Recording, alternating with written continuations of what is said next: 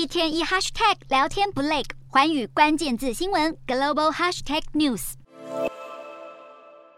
乌克兰总统泽伦斯基才刚结束访美行程没多久，美国众议院二十三日便通过了一项一点七兆美元的预算案，其中四百五十亿美元将用于援助乌克兰。美国自乌俄开战以来，已经向乌克兰提供了五百亿美元的援助，这次再追加四百五十亿美元，将首次涵盖爱国者防空飞弹系统，帮助乌克兰抵御来自俄国的空袭。不过，有许多共和党议员却质疑这次的预算案金额过大，特别是针对乌克兰的军援规模，应该把部分的资金转向用来对付美国毒品贩滥和非法移民入境的问题。虽然泽伦斯基返国后表示，这趟访美的行程收获满满，不过有外国媒体报道，其实美国这次最新的军援计划，乌克兰并没有如愿得到所有最想要的武器，像是射程较远的战术飞弹系统、攻击型的灰鹰无人机，以及较先进的艾布拉姆斯坦克、F 十六战斗机等。然而，五角大厦官员指出，乌克兰已经从其他国家获得足够的坦克和战斗机，乌克兰军队也需要几个月的时间来学习如何使用这些武器，并且进行复杂的维护工作。